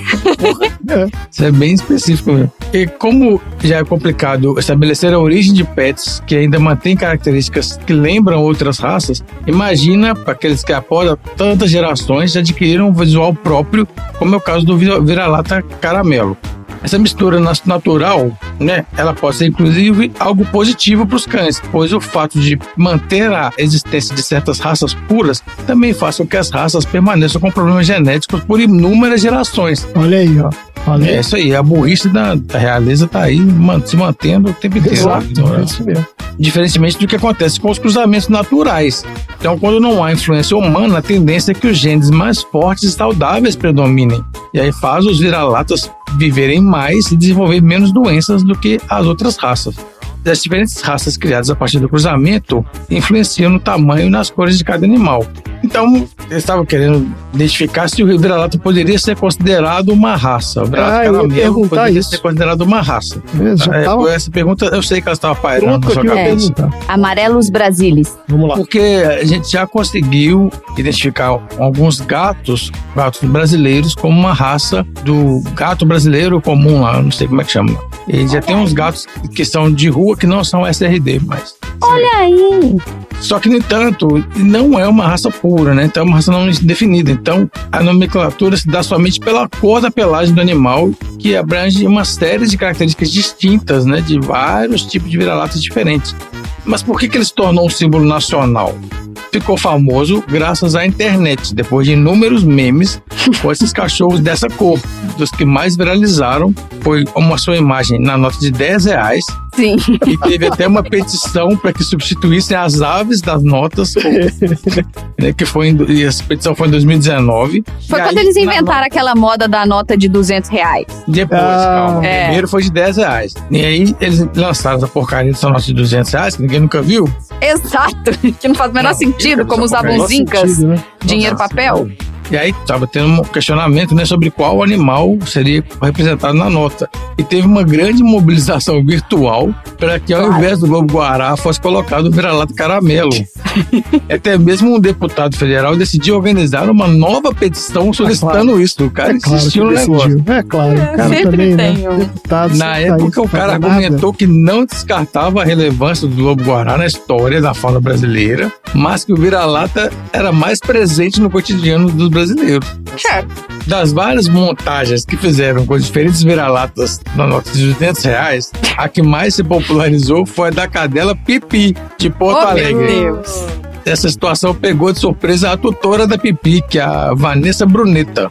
Ela deu uma entrevista e falou que em 2015 a cachorra se soltou de uma guia durante o passeio e fugiu. E aí durante todo o ano seguinte ela fez uma campanha para localizar a cachorra, né, colocando uma foto dela em cartaz e no Facebook. Ah, Só que a cachorra nunca foi encontrada, mas alguém, né, alguém na internet Achou a foto essa na foto internet. e criou um meme.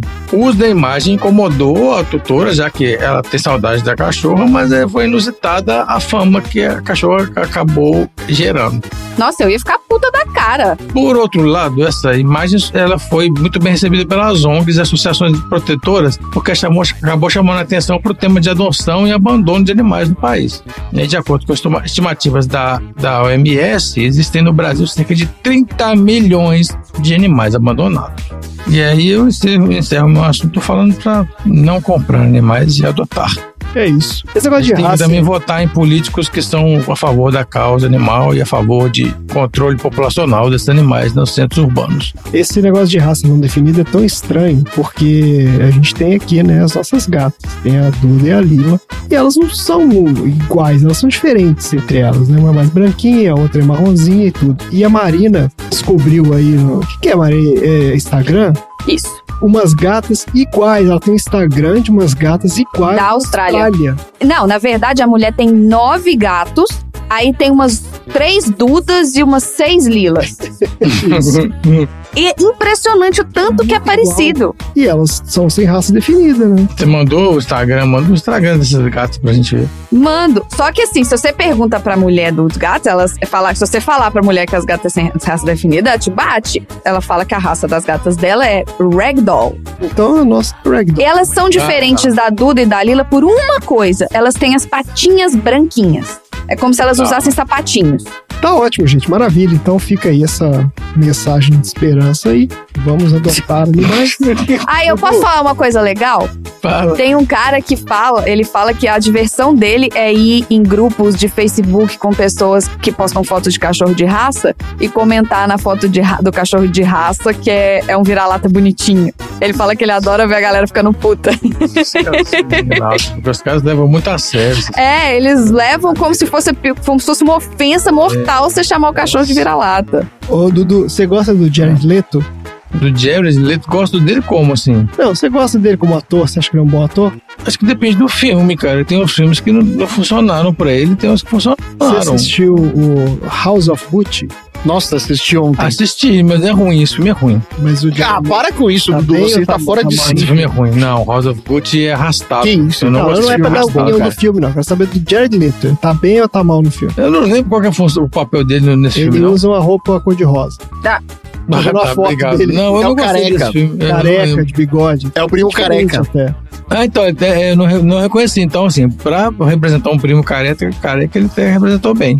Então você tá concordando Verdade. aqui que ele merece o prêmio de melhor ator coadjuvante da Associação meu Deus dos. Aposentados. Ah, meu Deus. Ele foi muito bem, cara. Caralho. muito bem. Olha a volta que o cara deu É, pra poder falar. é muita falta do que fazer mesmo na dos, vida, dos né? caras que estão concorrendo diretamente com a gente aqui. Que absurdo. Bora lá Os caras vão fazer um, um podcast e a gente vai se ferrar. aleatório. Caralho.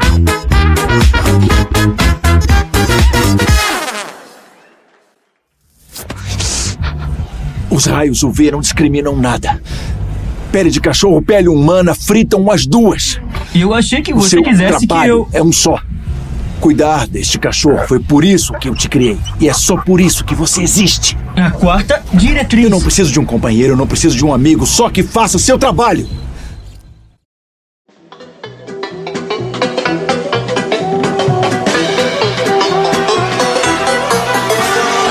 Vamos lá, Marina. Vamos encerrar o episódio de hoje com o seu assunto aleatório. Qual é o assunto aleatório da semana?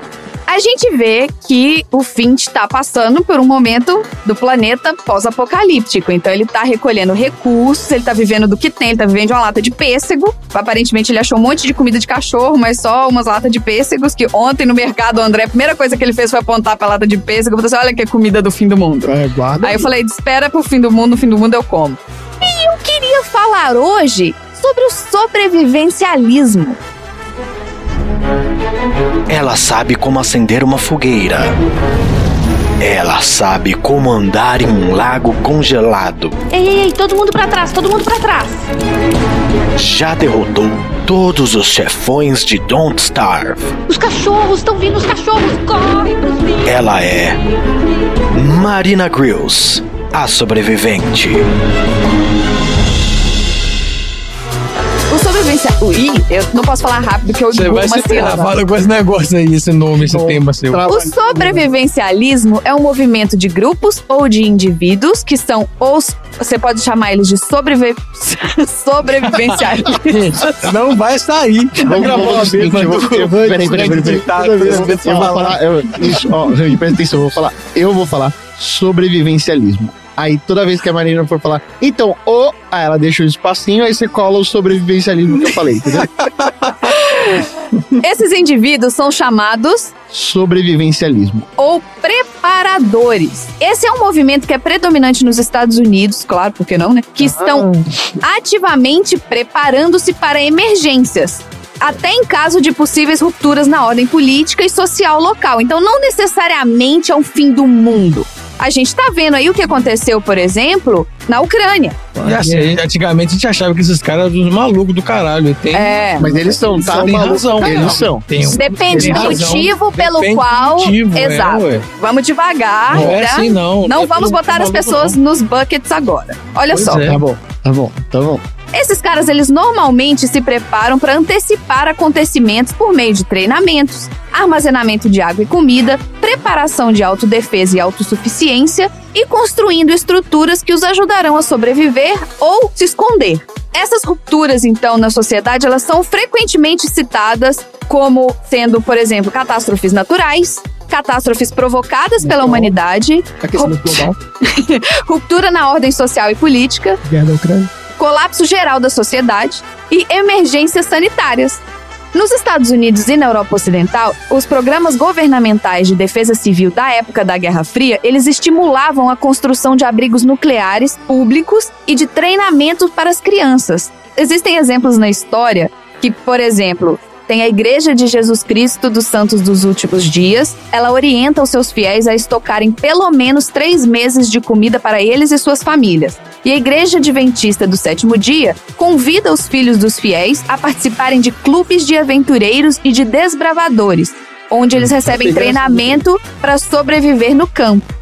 A Grande Depressão, que seguiu a quebra da Bolsa Norte-Americana em outubro de 1929, é frequentemente citada pelos Sobrevivencialismo. como um exemplo da necessidade de estar preparado. No Brasil, o movimento Sobrevivencialismo. é incipiente, resumindo-se a alguns poucos sites na internet e poucos membros ativos. Mas tem. Não tô falando que não tem, só que eles por enquanto estão só fazendo barulho na internet, mas a gente sabe que gente fazendo barulho na internet dá merda lá na frente. Lá na década de 60, ainda falando, pensando no- na situação nos Estados Unidos, né, a história disso, teve um aumento de inflação e teve uma grande desvalorização monetária e uma preocupação constante com uma possível guerra nuclear entre os Estados Unidos e a União Soviética. E os centros urbanos se tornaram muito vulneráveis. Eles achavam que eles iam eventualmente ter escassez de suprimentos e falhas no sistema. Existiram vários pensadores libertários e conservadores que começaram a sugerir que era sensato investir em preparações individuais, porque eles achavam que o governo não ia conseguir ajudar em caso se desse ruim. Já na década de 80, esse movimento atingiu o pico.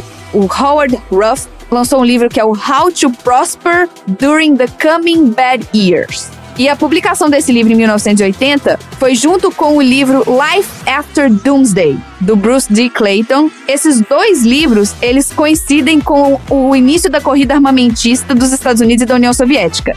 Então, no momento que estavam a União Soviética se armando, os Estados Unidos se armando, esses livros foram lançados e a galera despirocou. Já na década de 90, esse interesse pelo movimento Sobrevivencialismo. subiu de novo quando? Em 1999, pelos temores do bug do milênio. Ah, olha só o bug do milênio. Pois é, teve uma força-tarefa onde enviaram esforços para reescrever o código de programação de computador para atenuar os efeitos do que seria esse bug do milênio. Mas várias pessoas tinham certeza que o mundo ia acabar. Já depois do ano 2000, foi a terceira e mais recente onda desse movimento sobrevivencialista. Começou logo depois dos ataques ao World Trade Center em Nova York. Mas teve também um ataque similar em Bali, em Madrid e em Londres. Como isso aconteceu em pouco tempo em vários lugares, rolou uma, uma onda que parecia ser tão forte quanto a primeira onda lá de 1970. Porque existia o medo da guerra combinado com a tomada de consciência sobre desastres ambientais, mudança climática, apagão, incerteza econômica, junto com a vulnerabilidade da humanidade depois do tsunami que teve no Oceano Índico. Então, assim, muitos e muitos livros foram publicados nos últimos anos, oferecendo conselhos de sobrevivência, né? O guia do. Como é que chama aquele guia que você tinha, André? Do Escoteiro Mirim? O guia dos costeiros, isso aí. Tinham muitos livros dos anos 70 que renasceram agora, que as pessoas voltaram a ler depois da pandemia de Covid-19, agora, né, no ano de 2019, 2020. Teve também, falando um pouquinho de pandemia, essas coisas, só pra gente lembrar que a gente tá falando isso do Covid-19, mas o Sobrevivencialismo. ficou um pouco mais popular na gripe suína, lá em 2009. A quantidade de vendas de livros sobre preparação estourou em 2009, porque a galera pirou. E quais são os cenários que essa galera foca? Assim, existem pessoas que focam em um tipo de cenário, existem pessoas que focam em outro. E existem as pessoas que acham que vão morrer anyway, então elas estão preocupadas com tudo e não vivem. Ué, mas é. Olha só, quais são as rupturas, enfim, que são frequentemente citadas por essa galera? Vamos relevar, porque isso aqui tá falando o que, que as pessoas acham, tá, gente? Então, achar não é ciência. Existem as catástrofes naturais, como, por exemplo, os movimentos tectônicos e as consequências, né? Os terremotos, os tsunamis, os vulcões, as mudanças climáticas e as consequências, então tem alteração do clima, da temperatura terrestre, nevascas, furacões, secas, aumentos dos níveis do oceano, etc. Aí tem aqui. Crises interplanetárias. Claro, né? É, falei que é uma galera louca do caralho. Uma Claro, galera é uma maluca. galera louca do caralho. Mas tem também a galera que tem essa parte astronômica, que eles têm medo de meteoros e tempestades solares. Tá. É até a camada de ozônio, né? Que é o caso do filme, inclusive, né? Que é a- o buraco na Exato. camada de ozônio. Outra catástrofe natural também são os deslizamentos de terra, que a gente vive isso no Brasil, né? Que tem os deslizamentos e consome as casas, porque as casas são construídas em regiões, né, que não deveriam, as pessoas deveriam ter casas, enfim. Agora, quais seriam as catástrofes provocadas pela humanidade? Desastres industriais, vazamentos de produtos químicos, liberação de materiais radioativos, guerra nuclear, guerra química e guerra biológica. Esses são alguns exemplos, mas dando nome aos bois, por exemplo, Chernobyl, né, que toda aquela região é inabitada. O Xi mesmo já teve aqui, já falou sobre isso, né? Ele falou sobre energia nuclear. Por acho que 300 ou 3 mil anos, alguma coisa assim. É tipo, a gente nem as nossas próximas gerações vão conseguir entrar em Chernobyl. Também a preocupação deles, a ruptura na ordem social e política, como por exemplo, golpes de Estado violentos, explosão da violência urbana, guerra civil, ou então a ruptura dos serviços públicos essenciais. Corta-se energia elétrica, comunicação, policiamento e saúde. Não existe. Né? Isso é um colapso da sociedade. E a ausência de bens de primeira necessidade. Água, comida, água, comida, combustível, medicamentos, papel higiênico, então, de com o André. acabou, não- Foi, é Papel impressionante. Ainda tinha desinfetante, mas não tinha papel higiênico. É. As emergências sanitárias, que são pandemias e epidemias. E aí tem uma outra categoria aqui, que é evento apocalíptico inexplicável. nela nela entra invasão alienígena, ira divina, de zumbis. O apocalipse Acontece, zumbi tá aí também. Os caras estão se preparando. Tá, tem gente que tem certeza absoluta que isso vai acontecer. Tem que estar preparado pra ira divina. Tem, tem, tem, tem que estar preparado, tem que ter- criar o máximo de. Porque se Deus ficar putaço, você sabe como se sobreviver Não, a Deus putaço. exato. E o cara acha que ele é mais esperto que Deus, né? Tipo, que Exato. vai dar um Vai dar, de sim, tipo, vai dar. Mesmo que Deus Vai não ter uma hora, vai ter uma técnica, vai ter um nó específico que o sobrevivencialista vai fazer, que vai amarrar Deus e vai falar, puta, caraca, e agora, como é que eu saio dessa? Maluquice. E quais são os passos pra você se preparar, pra você começar nessa rotina de. Sobrevivencialismo. Porque a gente tá falando aí de apocalipse zumbi, nanana, mas tem várias coisas que a gente, teoricamente, também tem que pensar nisso, porque a gente nunca sabe o dia de amanhã, né? Eu não tenho medo hoje de um apocalipse zumbi. Mas eu moro na cidade de Nova York, então a evacuação de um prédio é uma coisa real, que pode realmente acontecer. Tom, que trabalhou na empresa Terno e Gravata comigo, a gente fez vários treinamentos de incêndio, né? De como evacuar o prédio pelas escadas, porque a gente tinha que saber o que fazer no caso de emergência. Descer e subir 14 andares na perna. Não, subir, na hora de subir, eles deixavam a gente subir de elevador, só que como tava todo mundo aglomerado, a gente saía pra almoçar mais cedo. Exatamente. No restaurante que explodiu. Nossa, cara? parabéns. Foda. gente, saiu no jornal o restaurante que eu almoçava com o Tom e a galera que trabalhava com a gente, lógico. Todos os dias o restaurante explodiu. Teve uma explosão de gás, explodiu o quarteirão, quase o quarteirão inteiro. Deus. Eu É. passei lá na frente no dia. Que isso, Tom? E foi tipo 10 da manhã que o trem Não, explodiu. Um quarteirão pra trás do, do estádio do Palmeiras. Nossa, eu amava aquele restaurante, ele era muito bom. E sabe o que aconteceu? A pessoa que ia ligar o gás da empresa de gás ligou Caramba. o tubo pro lado errado. Ah, Era pro cara ter enchido o gás de um restaurante. E foi tentar encher o do outro. Ele foi lá, acabou enchendo do outro que tava com excesso de gás. Aí virou uma bola de gás o negócio. É. Daí explodiu, as cadeiras que estavam pra fora virou projétil. Que isso, gente. Quebrou vidro de carro, quebrou Furou porta, o carro. foi- Furou, Furou o carro, carro, tipo, atravessou. Mas enfim, né? A Bad Vibes Cast. Nossa. Olha só. Ah.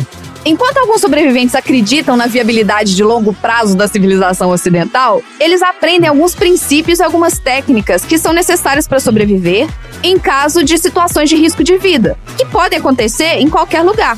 Por exemplo, se você se envolve em um acidente, como que você reage? Quais são as coisas que você tem? Existem, por exemplo, pessoas que têm uma ênfase na sobrevivência na selva. A pessoa que não está acostumada a fazer trilha vai fazer uma trilha e se perde. E as preocupações nesse caso, eles são fome, sede, a saúde, o estresse, o medo, o abrigo. Então, existem algumas pessoas, algumas sociedades que elas fazem esse tipo de treinamento e de acompanhamento, não treinamento, mas a informação é passada. Por exemplo, um treinamento que eu fiz aqui na empresa Terno e Gravata nos Estados Unidos foi o treinamento de CPR. Como é que é a tradução do CPR? É, reanimação É, cardiopulmonar. Isso, Reanimação cardiopulmonar. Eu ensino isso. É, que tem a maquininha em todos os andares, tem o desfibrilador, e pra você saber como usar, em caso Não, todo mundo do escritório. isso, Não tem como saber. Você, você Não, aprende então, a usar, mas- mas... não pode usar. É. Não, você aprende a usar, mas é pra usar só em ultíssimo caso. E a máquina trabalha sozinha, entendeu? Tipo, Ah, é? na hora que a pessoa né, cai, que você vai ter que fazer, você tem a bomba pra poder soprar e você tem a- o desfibrilador exatamente onde você tem que colar e o própria maquininha grita clear. A coisa mais engraçada do mundo é você ver a galera na TV fazendo CPR, fazendo essa massagem cardíaca. Tu tá doido. Meus cachorros, meus, meus alunos morrem fazendo é, massagem cardíaca. Não, são, e- são 100 ciclos por minuto. Tem que fazer 100 massagens por minuto durante dois minutos. E aí depois a pessoa, se você tiver uma máscara, você faz a pessoa respirar seis vezes por minuto. Seis respirações por minuto. Mas os 100 ciclos por minuto não podem parar. Então você tem que ficar fazendo. Não, o que eu digo é assim, quando você olha a pessoa fazendo reanimação nessa série de TV, assim, a pessoa ou faz sem estar coordenada, ou não empurra, só É. finge que faz a força e, a- e o peito da pessoa não abaixa. Enfim, Exaustivo. é, é, é. Mas existe uma outra galera que se concentra na autodefesa. Que é sobreviver a encontros breves de atividade violenta. Isso é uma coisa que, é, às vezes, dependendo de onde a pessoa mora, é muito recomendado para mulheres. Para ela conseguir se defender em situações de risco. São táticas de sobrevivência para você sair, por exemplo, de alguém tentar te segurar, te, te agarrar, te puxar pelo cabelo, você conseguir desviar, usar a força do oponente contra ele picar a mula e sair de lá. E aí entra aquela galera que vai nos cenários bioquímicos, que começam a estocar alguns tipos de medicamentos, entra aquela galera que tem o medo do racionamento de, de recursos e começa a modelar a casa para ser uma casa independente. Então, bota aí o, o, gerador solar, mas aí tem uma, horta no quintal e aí faz um galinheiro, então tipo para produzir a própria comida, para produzir, entendeu? Vai fazendo tudo na casa para ficar autossustentável se der merda. E por aí vai. Eu não vou entrar no mérito de onde vêm as causas pelas quais as pessoas acham que um dia a gente vai ter um apocalipse zumbi, que a gente vai ser invadido por alienígenas, mas eu tenho aqui na minha casa um kit que é a mala do pega e corre. Então, assim, a gente, se a gente precisar um dia sair daqui de casa, eu pego um gato, o André pega um gato, a gente enfia os gatos na sacola e eu pego a mala dos nossos documentos. E aí a gente sai. Porque o resto tudo pode pegar fogo. E se não der pra pegar os documentos, paciência, o gato é a prioridade. Mas se puder, é melhor. Isso aí. É isso. Tá ótimo, então já estamos preparados pro fim do mundo, né, Maria? Eu, tô, eu fiz até cirurgia de correção de vista para não precisar de óculos. Ó, oh, somos dois. Que assunto do Good Vibes, não? O episódio, Sim. o episódio foi todo Bad Vibes num filme que era Good Vibes. Como é que vocês conseguem? Não, eu, o filme não, é sobre assunto, a não. vida pós-apocalíptica. Esse meu assunto foi bonitinho, então, igual o foi bem, cachorro foi bem do filme. vibe. É, foi bem Caralho. Então eu. O filme foi de boa. Foi de boa. É, Eu o fazer- do- Tom foi pior. Eu, Destruiu todo mundo. Vocês estão O concorrendo. meu foi realmente. quem vai fazer o episódio mais bad vibes. Mas eu vou terminar um no good vibes aqui esse episódio, antes da gente ir pros aprendizados da semana. Marina, teve um episódio recente aí que você falou sobre um filme chamado Apresentando os Ricardos. Lembra disso? Não. Certo. Eu falei. Fui eu que falei. falou, né, Dudu? Foi eu eu vou, que falei. vou te dar uma ótima notícia aqui, ó. Nicole Lá vem. Kidman, ela ganhou o prêmio de melhor atriz por apresentando os Ricardos pela Associação dos Aposentados Sem dúvida. dos Estados Unidos. Certo? Sem dúvida. Tá aí Excelente. esse prêmio maravilhoso. Agora está sendo incorporado aqui ao nosso hall da fama do Sessão Aleatória. E o que, que a gente aprendeu hoje? Vamos lá, aprendizado. Eu aprendi que a Marina não sabe falar sobre vivencialismo. Eu sei falar, eu só não sei falar várias vezes muito rápido. Sabe falar não. Eu aprendi isso um pouquinho mais sobre os SRDs. Olha aí. Eu aprendi que não importa onde a gente tá, a gente tá meio fudido, entendeu? De país, assim, de, de lideranças. Porque a gente vai morrer, não tem jeito. A gente tá destruindo o nosso planetinha. Isso. Eu aprendi que existe um prêmio maravilhoso chamado Associação dos Aposentados Americanos. Aqui, ó. Os caras dão prêmios para filmes para adultos. Engraçado que filme para adultos, na minha cabeça, é filme pornô. É, né? a primeira coisa que tinha aparecido Na nossa época mim. que era assim, né? Agora mudou Por deram aí. esse nome, gente? Nada faz sentido Filme para adultos. Maluquice, caramba. Então é isso. Chega por hoje. Fala tchau, gente. Tchau.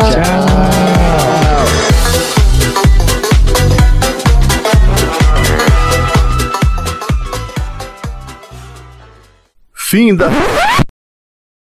Hoje eu tô péssimo nas chamadas. aqui. Beleza, É, tá então. gente. Vamos lá. Beleza, tá, minha gente? Voltamos. Mas tá bom, você já tá aprendendo. a- Você já é um excelente podcaster, porque você para, volta e faz de novo. E o Randy não precisa ficar costurando. É, pois é.